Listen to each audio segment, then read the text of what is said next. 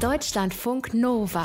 Eine Stunde Film. Kino, Serien und Fernsehen mit Tom Westerholt. meldet sich zum Dienst an diesem 23. November 2021 und es ist. Ich habe extra eben noch mal sehr gründlich nachgezählt, weil ich selbst kaum glauben konnte. Es ist wirklich die 400. Ausgabe von Eine Stunde Film an diesem Dienstag. Ich denke, da dürfen wir alle mal den inneren Champagner korken krachend ploppen lassen. 400 mal eine Stunde Film. Danke an euch für die wirklich treuen Ohren. Ich weiß, dass einige von euch wirklich seit Anfang an dabei sind. Ich bin dankbar, froh und auch ein, ein bisschen stolz. Ähm, keine Ahnung, ob es irgendeinen ähm, kontinuierlicheren, erfahreneren, langlebigeren Film- und Serienpodcast gibt als unseren.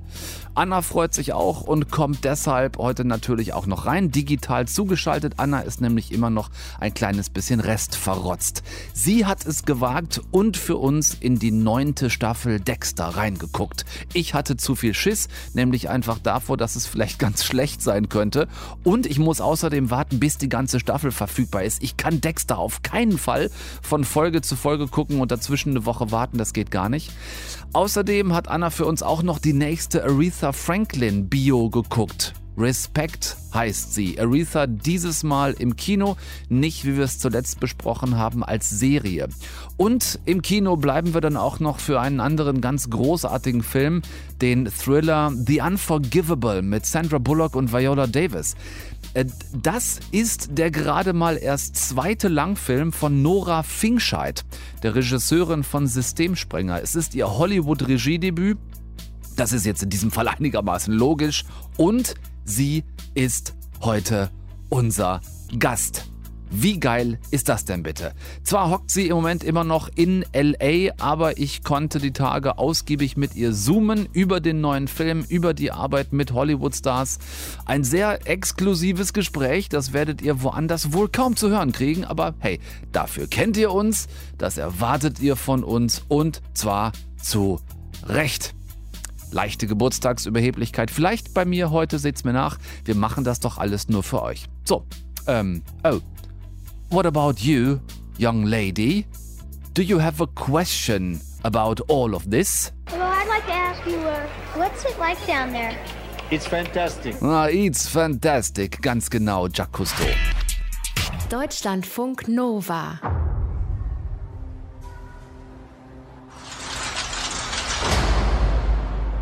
Slater, Telefon. Hallo? Hallo? Du wirst dafür bezahlen, was du getan hast. Ich war im Gefängnis. Bin gratis raus. Ich war 20 Jahre drin. Wofür? Wenn du hier reinkommst, verdammt, dann schwöre ich bei Gott, wir gehen hier nicht weg! Wir gehen hier nicht weg! Ein Unfall? Nein, es war kein Unfall, der Ruth da passiert ist, es war Mord. Ruth hat jemanden erschossen, der in ihr Haus kam. 20 Jahre ist das jetzt her und der Eindring von damals war kein Verbrecher, sondern ein Cop, der sogar angekündigt hatte, das Haus zu betreten. Ruth, gespielt von Sandra Bullock, hat dafür 20 Jahre gesessen. Die Todesstrafe hatte sie nicht bekommen. Die gab es im Bundesstaat Washington seit Wiedereinführung 1976 übrigens fünfmal, zuletzt vollzogen 2010. Ruth im Film hatte sie nicht bekommen und hat ihre 20 Jahre jetzt auch abgesessen. Das Problem ist, jetzt nach ihrer Entlassung ist es keinesfalls so, dass ihr auch nur eine einzige Tür für irgendwas offen stehen würde. Ganz im Gegenteil, selbst ihr Bewährungshelfer hasst sie und macht daraus überhaupt keinen Hehl. Ändert Ihre Freilassung etwas an Ihrem Kontaktverbot? Sie müssen mir jetzt keinen Vortrag halten. Ich suche Katie. Sie ist meine kleine Schwester. Ich habe sie großgezogen. Wenn Sie mir nächstes Mal was sagen wollen, was ich schon weiß, dann nicht am anderen Ende der Stadt, okay? Sie geht zurück zum Haus, in dem der Mord damals passiert ist, also zu ihrem ehemaligen Haus, in dem jetzt andere Menschen leben. Eine Familie, die auch nichts von der Vorgeschichte weiß. John, da draußen steht eine Frau. Kann ich Ihnen vielleicht helfen? Sie sind Anwalt? Was hätte Catherine davon, Miss Slater jetzt zu treffen? Ich frag mich andauernd, wie sie jetzt aussieht, was aus ihr geworden ist. Das ist der große Zufall. Der neue Hausbesitzer ist Anwalt, gespielt übrigens von Vincent D'Onofrio, an den sich jeder, der jemals den Antikriegsfilm Full Metal Jacket gesehen hat, wahrscheinlich für alle Zeit als Private Paula erinnern wird. Der will Ruth irgendwie helfen. Ihr habt es im Hintergrund mitbekommen. Ich will das nicht zu weit ausführen. Ruth sucht nach ihrer Schwester. Ähm, der Anwalt will ihr helfen, stößt aber selbst bei seiner eigenen Ehefrau auf völliges Unverständnis. Die wird gespielt von Viola Davis. Sie hat ihre Zeit abgesessen. Sie hat jemanden kaltblütig umgebracht. Wäre einer deiner schwarzen Söhne in die Fänge der Justiz geraten, wäre er jetzt tot. Sie lebt so, als wäre es nie passiert. Jetzt sag du mir, ob das fair ist.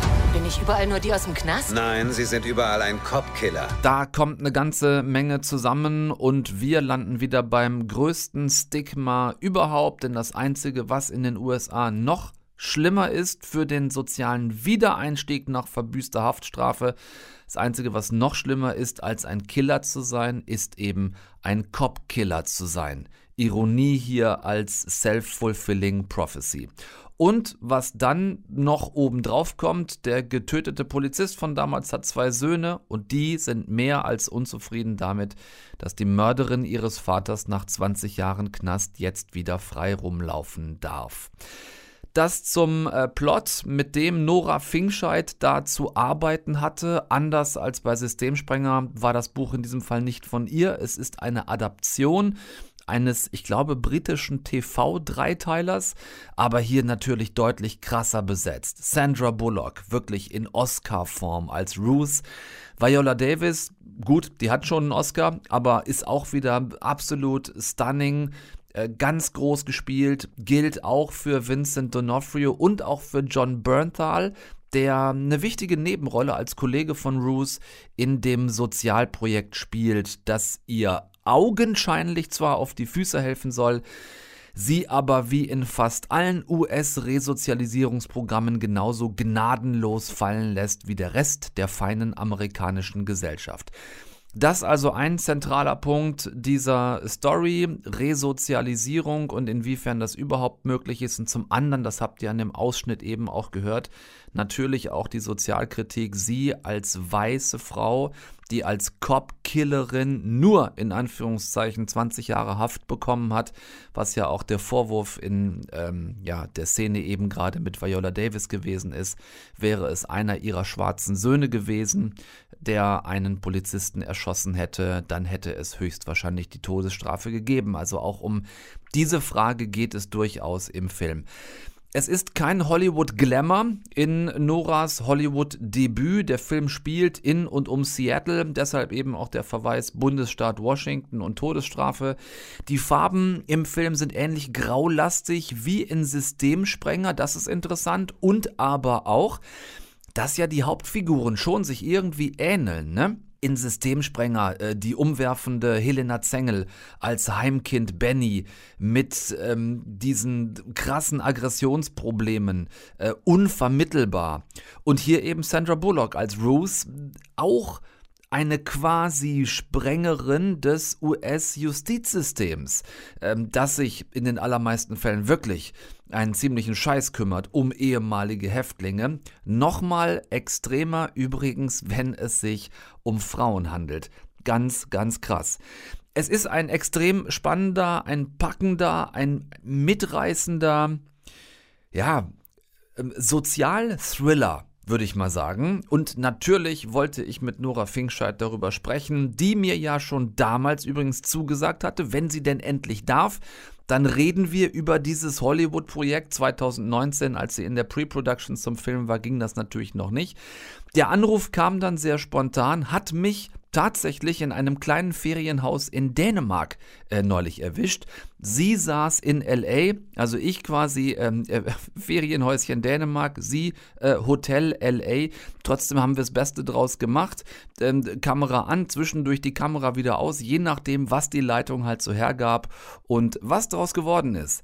Das hört ihr jetzt gleich in eine Stunde Film.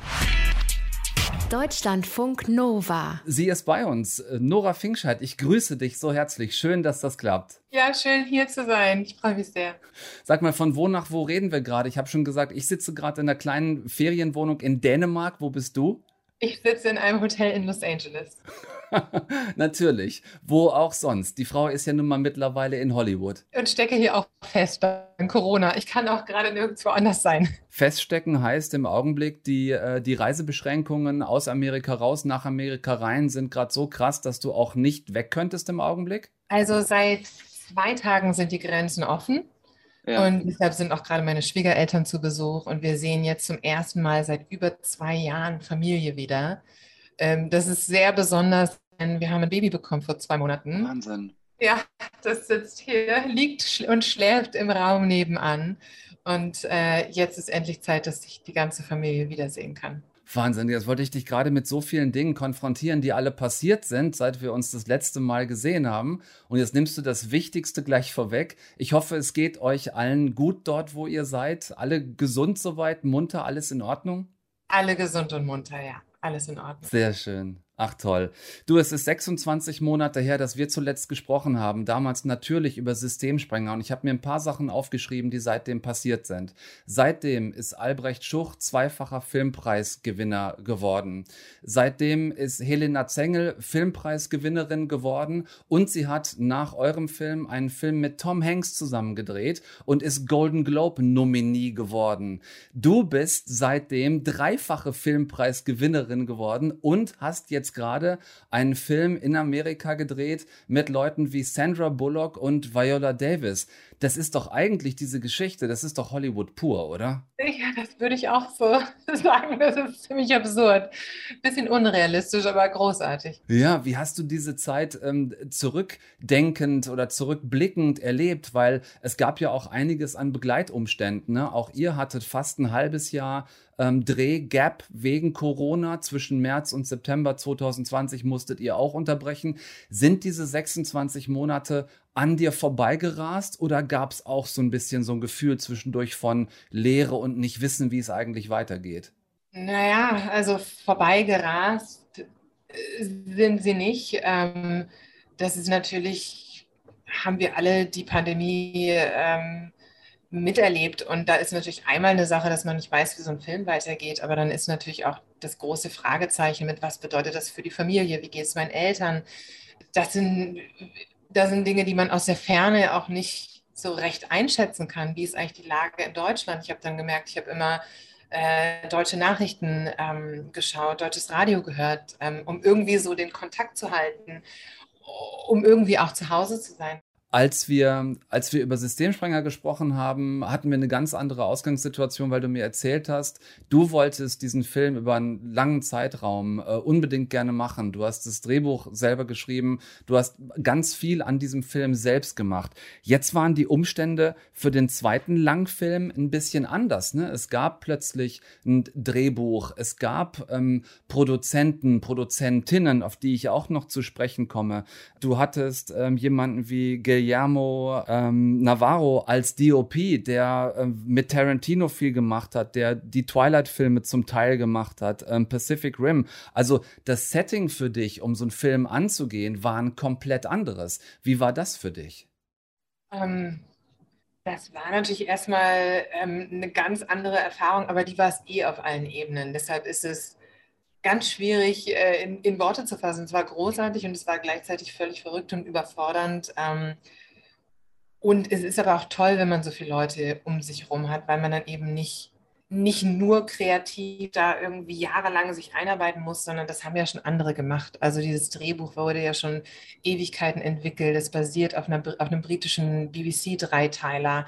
Das heißt, da hat schon ganz viel drin gesteckt und wir haben es dann natürlich noch angepasst und verändert. Ähm, also ein anderer kreativer Prozess, aber auch toll. Und dann mit so erfahrenen Leuten zusammenarbeiten zu dürfen, ist natürlich genial, weil ich habe ganz, ganz viel gelernt. Und ähm, natürlich auch, was ist gleich? Bestimmte Sachen bleiben trotzdem gleich. Es ist so ein bisschen wie Kochen halt in einer viel größeren Küche mit viel mehr Töpfen und Möglichkeiten. Aber so ganz im Kern ist es dann doch dieselbe Arbeit. Was für eine Art Kochtopf sind Schauspielerinnen wie Sandra Bullock und Viola Davis? ähm, das ist jetzt schwierig mit Kochtöpfen zu vergleichen. Das ist natürlich einfach genial, weil das unfassbar talentierte Schauspielerinnen sind, die so ganz viel machen können ähm, mit ganz wenig. Ja? Also nur mit den Augen, nur mit einer Reaktion. Ähm, und gleichzeitig sind es trotzdem Schauspielerinnen, die genau wie auch äh, Schauspielerinnen am Anfang ihrer Karriere Gedanken, Fragen haben über die Rolle, über Motivation, wir trotzdem gemeinsam gucken, was funktioniert in der Szene, was funktioniert nicht, ähm, welchen Dialog brauchen wir wirklich, welchen brauchen wir nicht. Ähm, ja, das sind auf jeden Fall leidenschaftliche Damen mit ganz viel, ganz viel Herz und ganz viel Talent. Kannst du dir dann, wenn du rübergehst und weißt, du wirst jetzt mit denen arbeiten, dir überhaupt noch sowas leisten wie irgendeine Form von starstruck zu sein oder darf das dann da von vornherein überhaupt keinen Platz haben, wenn man sich auf Augenhöhe begegnen und arbeiten will? Also ähm, das geht auch relativ schnell vorbei. Das ist natürlich im ersten Moment ist das irgendwie so, wow, jetzt sehe ich gleich Sandra Bullock oder oh, Viola Davis ruft an.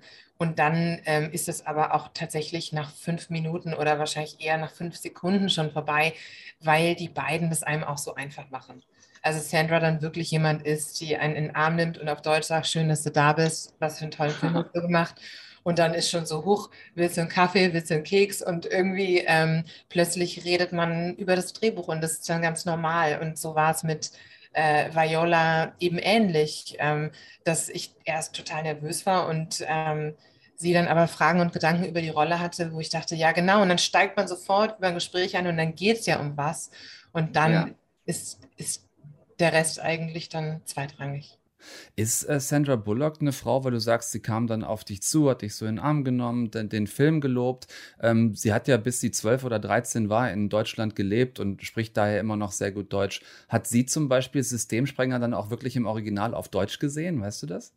Ja, äh, hat hm. sie, ähm, ich weiß jetzt nicht, ob mit englischen Untertiteln oder nicht, aber ähm, ja. hat sie auf Deutsch gesehen und ja, spricht fließend Deutsch, hat eine deutsche Mutter. Ich habe beim Film ein bisschen gedacht ähm, oder mich gefragt, ob dir die Situation der Hauptfigur des Films ähm, irgendwie in Anführungszeichen entgegengekommen ist, weil doch zumindest im übertragenen Sinne ist doch Ruth eigentlich auch eine amerikanische Systemsprengerin, oder? Ja, total. Und ich glaube, das ist dann auch die Verbindung, ähm, weshalb ich am Ende diesen Job bekommen habe, weil ich habe natürlich eine mhm. große Liebe für Außenseiter aller Art und Weise. Und der Dokumentarfilm, den wir vorher gedreht haben in Argentinien, ging ja auch um eine extremst religiöse Minderheit, um eine Sekte, die da lebt. Und irgendwie zieht es mich immer so an den Rand der Gesellschaft. Und ähm, gleichzeitig mag ich auch moralisch ambivalente Figuren, wo man eben Gut und Böse nicht sofort so klar einordnen kann. Und das gesamte Umfeld, Strichwort ähm, die Sets, also auch, auch das, wo der Film ähm, spielt, diese Story da in und um Seattle, das ist ja schon, ja, es ist jetzt ja nicht die, die Hollywood-Hochglanzwelt, die ihr zeigt im Film. Ja, und es wäre ja auch total falsch. Ne? Also man muss ja dann wirklich gucken, was ist die Geschichte und Hollywood hin oder her, wie kann man die Geschichte so erzählen, dass sie dann für die Figur wieder wahrhaftig ist. Und ähm, jemand, der nach 20 Jahren aus dem Gefängnis kommt, sieht halt nicht top aus dem Ei gepellt aus und ähm, läuft durch die Stadt mit anderen Augen. Und da geht es nicht darum, oh, wie schön ist die Skyline, sondern wow, wie krass ist es eigentlich, über ein Zebrastreifen zu gehen, wenn man 20 Jahre lang in einer kleinen Zelle verbracht hat. Mhm. Inwiefern hast du dich damit nochmal ganz speziell auseinandergesetzt, was dieses ähm, Stigma in Amerika bedeutet? Also ein, ein Mensch, der jemand anderen umgebracht hat, dafür eben nicht die Todesstrafe bekommen hat, sondern Jahrzehnte teilweise im Knast gesessen hat, dann wieder rauskommt, keinen Anschluss an die Gesellschaft findet und obendrein dann noch als, äh, kommt im Film ja auch einige Male vor, dann noch als Cop-Killer, was ja nochmal viel heftiger ist. Ja, also vorbereitet haben wir uns ähm, durch Recherche. Also wir sind in verschiedene Gefängnisse rein und haben mit Frauen gesprochen, die da aufgrund auch verschiedenster Verbrechen äh, inhaftiert sind. Ähm, und haben aber auch mit Frauen gesprochen, die wieder draußen sind. Also um so beide Perspektiven zu kriegen. Ja, warum kommt man rein? Wie ist das Leben im Gefängnis? Ähm, wie ist es wieder draußen zu sein? Was nochmal komplizierter ist, dass in, dass es hier in jedem Staat anders ist. Also die Gesetzeslage ist in jedem Staat anders. Und in dem einen Staat kommt man auf Bewährung wieder raus, in dem nächsten gibt es Bewährung gar nicht. Und bis man da erstmal den Durchblick hat, was ist jetzt eigentlich für Washington und Seattle spezifisch und was sind die Gemeinsamkeiten, das hat alles ein bisschen gedauert. Unterm Strich kann man sagen, dass Frauen, die aus dem Knast kommen, haben es sehr schwer hier, wieder in die Gesellschaft zu kommen. Und 70 Prozent landen wieder im Gefängnis. Ja, weil ja auch, das ist ja was, was ihr am Rande betrachtet, viele dieser Resozialisierungsprogramme in Amerika überhaupt nicht wirklich greifen. Ja, genau. Also die Unterstützung, ja. äh, die Unterstützung ist auf jeden Fall ausbaufähig und es ist auch oft noch so ein Phänomen bei inhaftierten Frauen im Gegensatz zu inhaftierten Männern, dass das soziale Net Netzwerk total wegbricht. Also ja. Frauen in Gefängnissen bekommen viel weniger Besuch und werden viel oft, viel öfters von Familien dann so hängen gelassen und kommen dann raus und haben wirklich erstmal niemanden. Und ja. kennen dann höchstens auch nur Leute, die selber gerade im Gefängnis waren. Und auch in den Gefängnissen selber herrscht ja trotzdem Kriminalität, es gibt trotzdem Drogen und so weiter. Also es ist ja auch nicht eine ganz saubere Welt da drin. Und das ist, das ist ganz schön schockierend. Ja. Mhm. Ich würde dich gerne ähm, noch was fragen, weil bei uns Filmjournalisten ist es ja immer so, dass wir im Endeffekt nur die Chance haben, eure fertige Arbeit anzuschauen und dann daraufhin Fragen zu stellen zum Thema und zu der Arbeit und so ein bisschen immer aber im, im Dunkeln zu tappen. Ich würde dich gerne noch fragen, worüber möchtest du gerne reden? Weil du hast den Film gedreht, du warst vor Ort, du warst am Set. Was ist dir wichtig, einfach noch zu erzählen? Worum er man mit Sicherheit reden kann, ist, was es bedeutet für eine Inszenierung, wenn man einen Film für fünf Monate unterbrechen muss ja. und danach einen Film, den man im tiefsten Winter angefangen hat zu drehen, im Sommer zu Ende zu drehen. Und ähm, was das eigentlich handwerklich bedeutet hat unter Corona-Bedingungen, diese beiden Drehteile zusammenzukriegen. Ja, da ist äh, Sommer mhm. und Winter war das eine, aber wir konnten ja auch Statisten nicht mehr in größeren Gruppen zusammenbringen. Wir mussten die meisten Szenen dann irgendwie nach außen verlegen. Schauspieler durften miteinander nur ähm, 15 Minuten äh, ohne Maske näher als zwei Meter sein am Tag. Und 15 Minuten sind schnell vorbei, wenn man dreht und mehrere Takes macht. Das heißt, ja. wir mussten das alles minutiös planen, in welche Richtung man das wie irgendwie tricksen kann, dass es nicht auffällt und so. Das war wirklich ein Abenteuer. Kann ich mir gut vorstellen, zumal ja nun mal Filme nicht chronologisch gedreht werden und ihr dann plötzlich vor der Situation standet, ähm, Szenen drehen, also auch Anschlüsse drehen zu müssen. Ähm, das stelle ich mir wahnsinnig schwer vor. Vielleicht schaffen wir noch eine Frage. Ich bekomme gerade angezeigt noch drei Minuten, liebe Nora. Du musst mir bitte noch kurz erklären, wie es zu dem Produzentinnen-Duo Sandra Bullock, Veronika Ferres gekommen ist. Ähm, also das kam ähm, nach der Berlinale. Veronika hatte den Film, also hatte Systemsprenger auf der Berlinale gesehen und kontaktierte mich dann, ob wir uns mal treffen wollten. Und wir trafen uns dann wirklich eher so zwischen Tür und Angel beim Rewe Bäcker im Hamburger Flughafen. und mhm. sie sagte, ich habe da ein Drehbuch und das könnte irgendwie perfekt für dich sein. Das ist allerdings ein Film in Amerika mit Sandra Bullock, den produziere ich mit. Ähm, würdest du das mal lesen? Und ich dachte so, klar, das lese ich mal. Ne, und hätte jetzt nicht gedacht, dass da überhaupt was bei rumkommt. Und sie meinte, darf ich den, deinen Link, den Systemsprenger-Link mal weiterleiten an Graham King, meinen Produzentenpartner.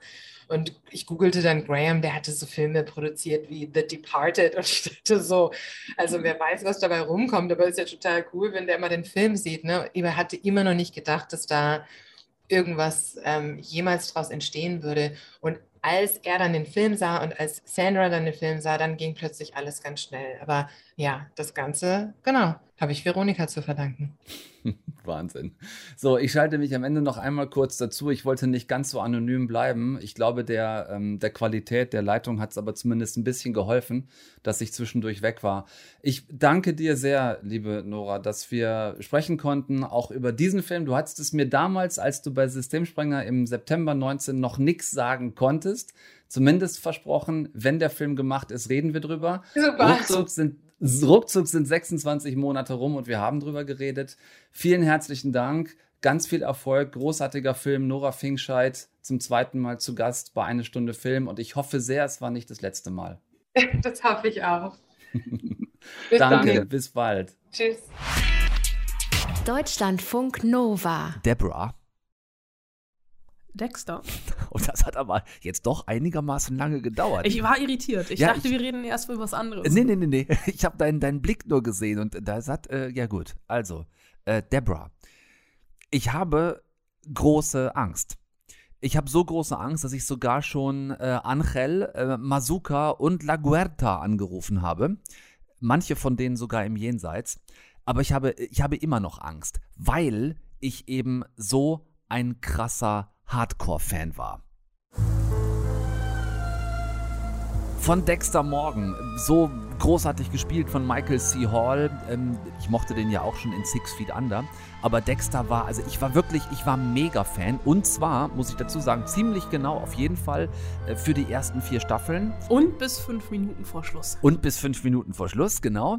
Ähm, die, die ersten vier Staffeln, weil vierte Staffel war John Lithgow, der Trinity Killer. Das war, fand ich, die absolut stärkste Staffel von allen. Fünfte, da ging es dann so langsam bergab. Sechste, die siebte hat sich noch mal ein bisschen aufgebäumt, kann ich mich erinnern. Aber diese achte, also die bisher letzte und achte Staffel, fand ich als Fan damals, vorsichtig ausgedrückt, die fand ich so ein Stich mit einem Jagdmesser in die Serien-Junkie-Brust während man eingewickelt in Frischhaltefolie quasi vor ihm liegt. Aber das war so ein Stich, der so unplatziert war, dass er nicht direkt ins Herz ging, dass man wenigstens sofort gestorben wäre, sondern man ist als Fan an dieser achten Staffel, fand ich, eigentlich eher langsam und qualvoll und elendig verblutet. Das hast du schön gesagt. Deshalb hatte ich so große Angst vor dieser neunten Staffel, deren Ankündigung wir beide lange schon verfolgt haben, ähm, dass ich es noch nicht gewagt habe, reinzugucken. Sie ist ganz frisch draußen auf Sky, aber natürlich noch nicht die ganze Staffel, sondern kommt scheibchenweise.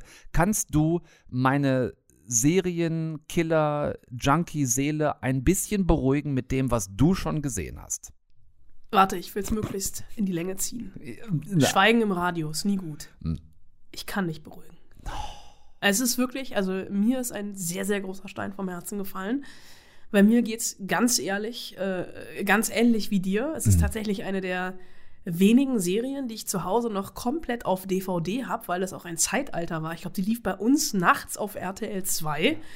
Und deswegen habe ich es auf DVD ja. geguckt. Dexter habe ich auf DVD und 24 habe ich auch noch ich auf DVD. Ich habe auch noch Six Feet Under auf DVD. Das habe ich mal in Frankreich Urlaub lang durchgeguckt. Aber ich bin mit sehr, sehr großen Bauchschmerzen daran. Michael C. Hall wirklich von mir vergöttert. Eine meiner ersten großen Schauspielerlieben.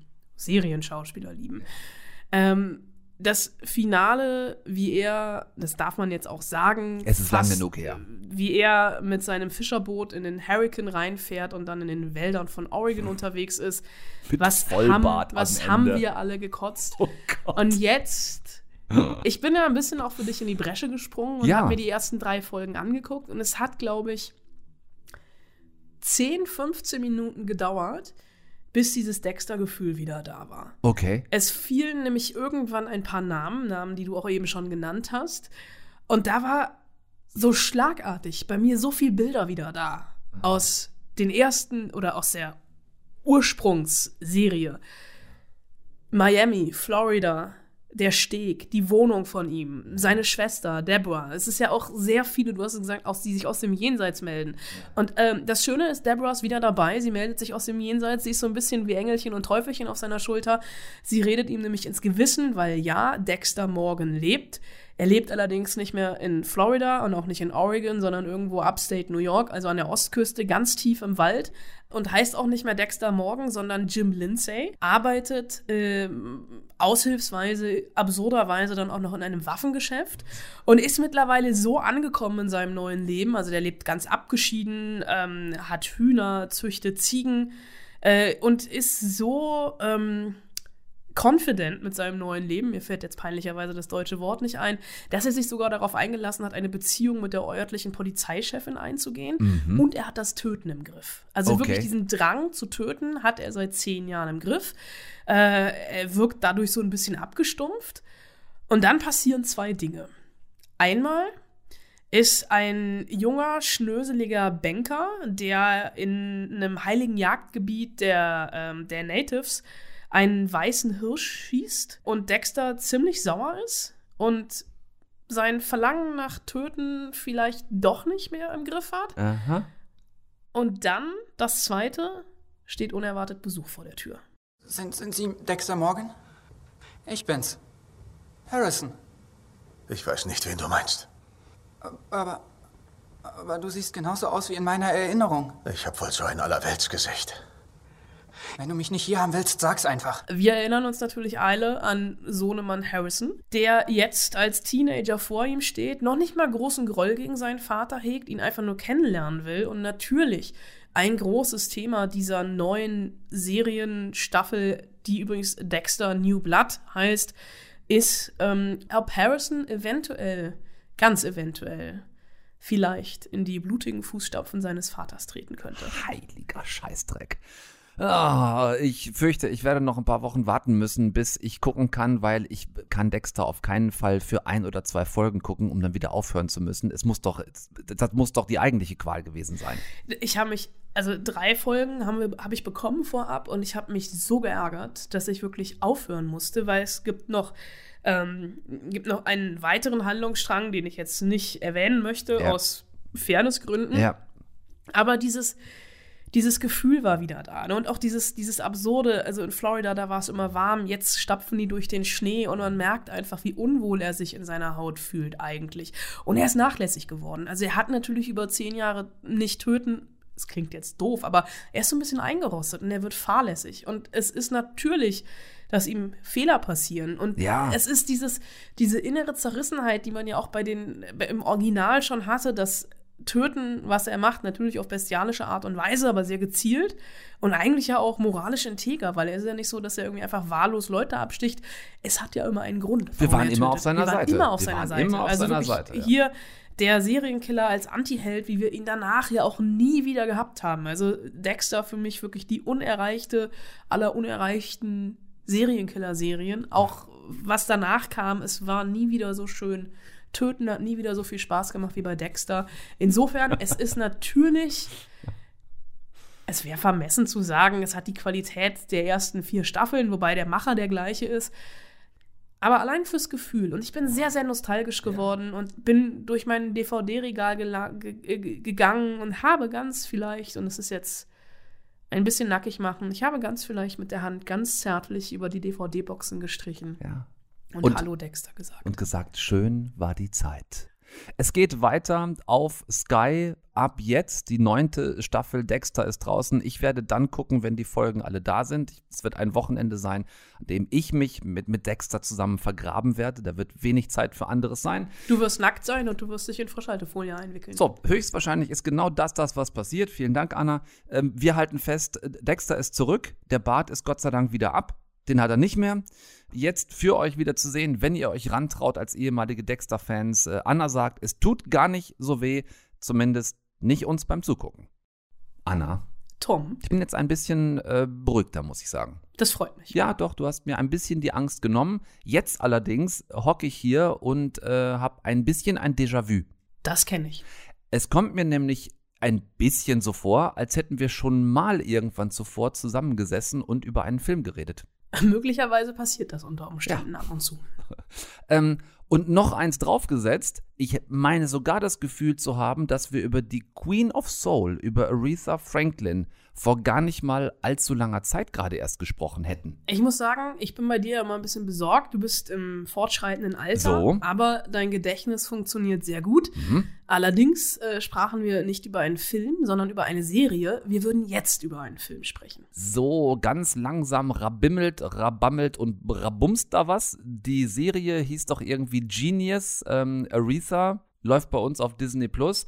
Und da hatte äh, Cynthia Erivo die Hauptrolle gespielt. Korrekt. Der Film, äh, den du jetzt dabei hast, der heißt aber so wie das Lied, das in der Serie aus rechtlichen Gründen nicht vorkommen durfte, nämlich Respect. Ihr größter Song. Aha, haben sie also für den Kinofilm hinbekommen. Ab Donnerstag ist der jetzt draußen und du warst da schon drin. Ähm, was ist denn der Ansatz jetzt hier in diesem Film? Es ist, und es tut mir leid, das sagen zu müssen, der größt langweiligste Ansatz, das Leben einer Schauspielerin, einer Sängerin, einer Künstlerin oder wem auch immer, der ein Biopic bekommt, zu Ja. erzählen. Nämlich gefühlt von der Wiege bis zur Bahre, auch wenn das natürlich ein bisschen sehr weit gefasst ist. Aber ähm, Respect von der Regisseurin Liesle Tommy erzählt wirklich sehr stringent von Aretha Franklins Kindheit bis ins nicht hohe Alter, aber bis zu ihrem großen Erfolg, äh, als sie dieses A cappella-Album in der Kirche aufgenommen hat, Amazing Grace, wo wir auf der Berlinale auch schon diesen famosen Dokumentarfilm drüber hatten.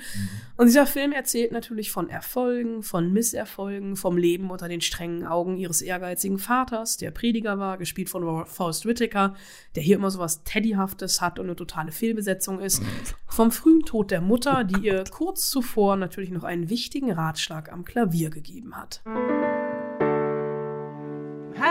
Is Aretha doing? Aretha's doing alright. Just alright. Singen ist heilig, Ree. Und du solltest es nicht tun, nur weil es jemand von dir verlangt. Aber am allerwichtigsten ist, dass man dich mit Würde behandelt und mit Respekt.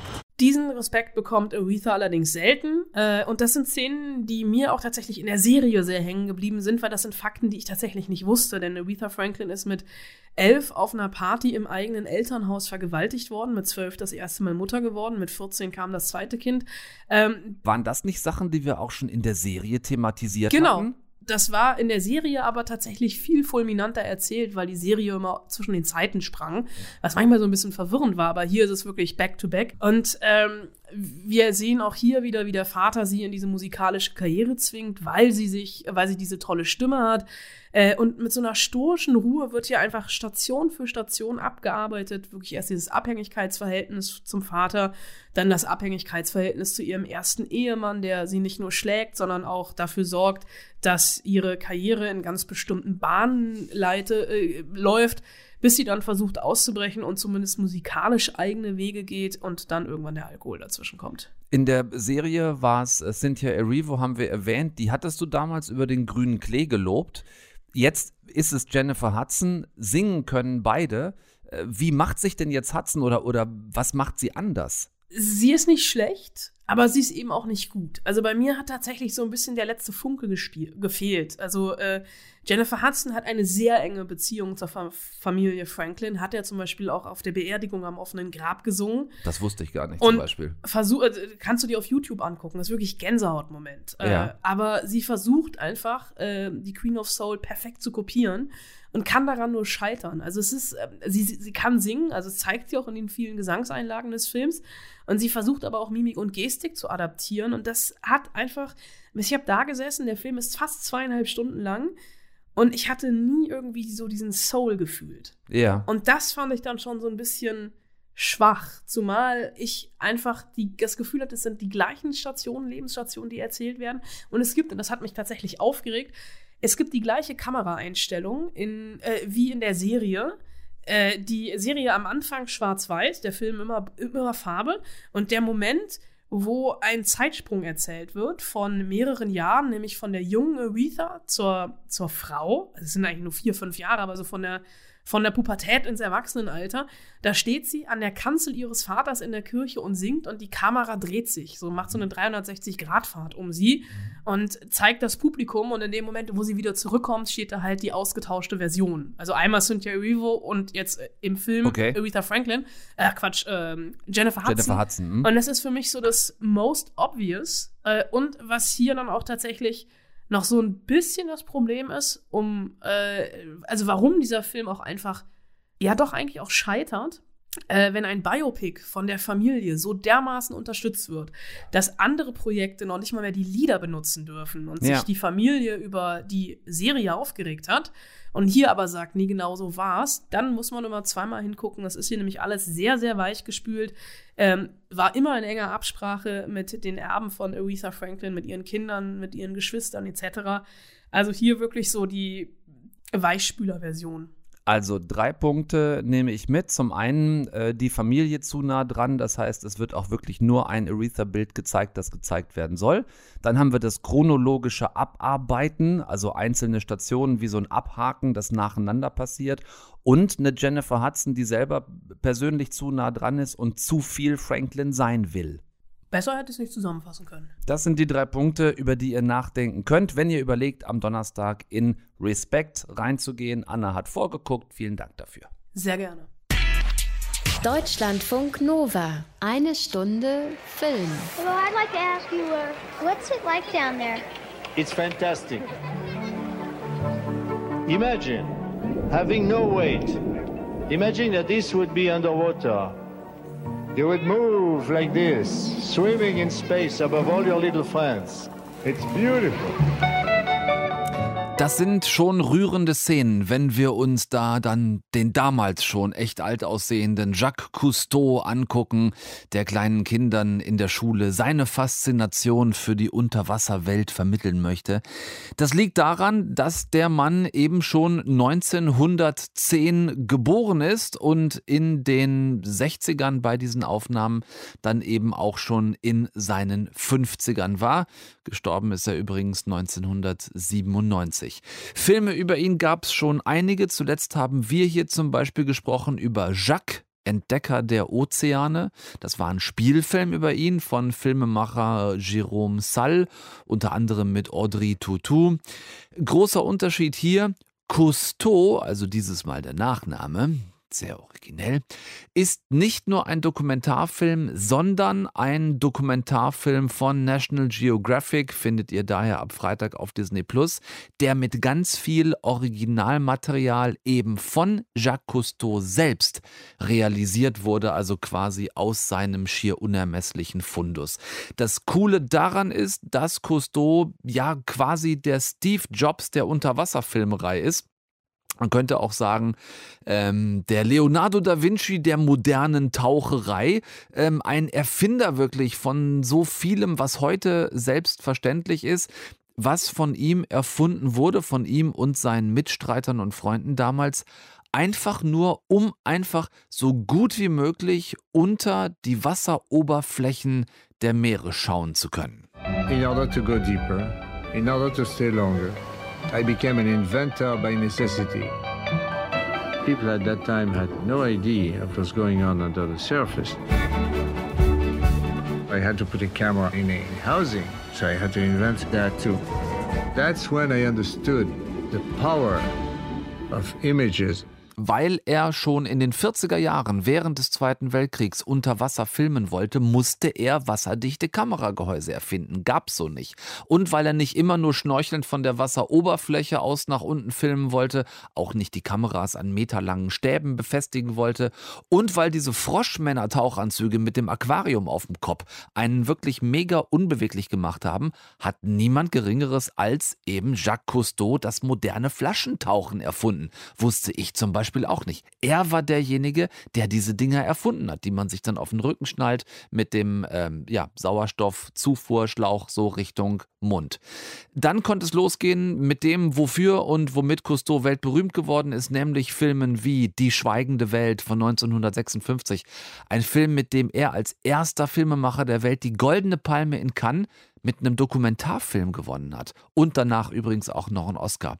So Unterwasserbilder hatte davor einfach noch nie jemand gesehen und auch danach blieb Jacques Cousteau einfach der Unterwasserfilmer für Jahrzehnte. So eine Art Heinz Sielmann und Bernhard Jimmeck in einem, nur halt in nass.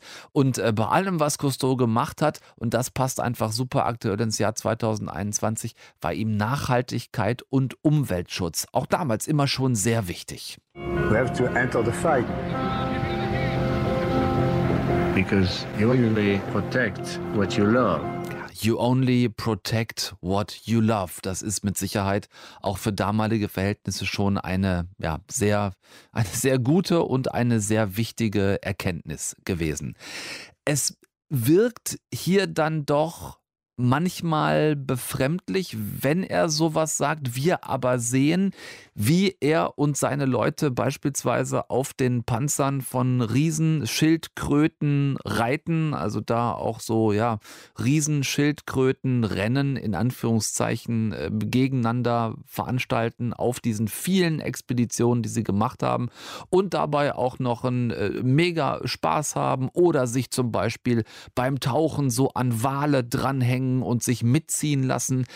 Es sind Bilder aus den 40ern, aus den 50ern, 60ern. Das heißt natürlich nicht, dass es dann cool ist, sowas zu machen, aber ähm, es ist vielleicht schon auch ein Gedanken wert, dass es damals eine andere Zeit war. Das wirkt oft anarchischer, als es heute gemacht würde und dann vielleicht auch eben nicht besonders tier- und naturrespektierend, aber gemessen am damaligen Gesellschaftsbild und einer Zeit, in der Tiere und Umwelt wirklich kaum irgendwem irgendwas wert waren, haben der Meermann mit der roten Strickmütze, das war sein Markenzeichen, und seine Frauen und Männer an Bord der berühmten Calypso schon wirklich echten Umweltschutz betrieben und zwar lange, lange, lange vor der Zeit, bevor man mit Umweltschutz auch irgendwie ein bisschen ganz gut posen konnte. Es sind keine Unterwasser-Hochglanzbilder, die ihr da ab Freitag auf Disney Plus seht. Das dürft ihr nicht erwarten. Da liefern aktuelle Unterwasserdokus natürlich viel mehr Detailreichtum. Aber zu sehen, in welchem Zustand Meere, Riffs, Korallen, Tiere, Wale, Fische damals noch waren, das öffnet einem echt die Augen, ähm, wie wir so ja in der Zeit seit dem Zweiten Weltkrieg mit unseren Ozeanen umgegangen sind und dass da dringend auf den allerletzten Drücker jetzt ein Umdenken her muss. So. Äh, falls sich jetzt noch einer fragt, warum der Typ hier äh, die ganze Zeit über eine Cousteau-Doku auf Disney Plus quatscht, aber nicht über Get Back, den Beatles-Doku-Dreiteiler von Peter Jackson mit angeblich tonnenweise bisher ungezeigtem Material, der jetzt auch am Freitag startet, Sperrfrist. Ein einziges bescheuertes Wort und da hat es mir dann auch gereicht. Ist bestimmt super, guckt rein, auch am Freitag draußen, ist bestimmt ganz toll. Damit tschüss jetzt für heute. Eine Stunde Film Nummer 400 ist vorbei.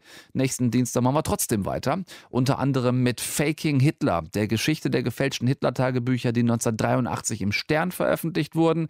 Riesenmedienskandal damals gewesen und unser Gast dazu ist dann Lars Eidinger, der den Sternreporter spielt, der sich da damals hat so böse natzen lassen. Vorfreude an, also bis dahin. Für heute ein Tschüss. Tom Westerholt ist raus. Aufpassen bitte, gesund bleiben, boostern lassen. Nix gucken, was wir nicht auch gucken würden. Tschüss zusammen. Deutschlandfunk Nova. Eine Stunde Film. Jeden Dienstag um 20 Uhr. Mehr auf deutschlandfunknova.de.